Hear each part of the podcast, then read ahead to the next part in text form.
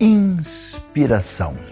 O texto bíblico inspirado, nem todo mundo pode imaginar, é repleto de muita inspiração.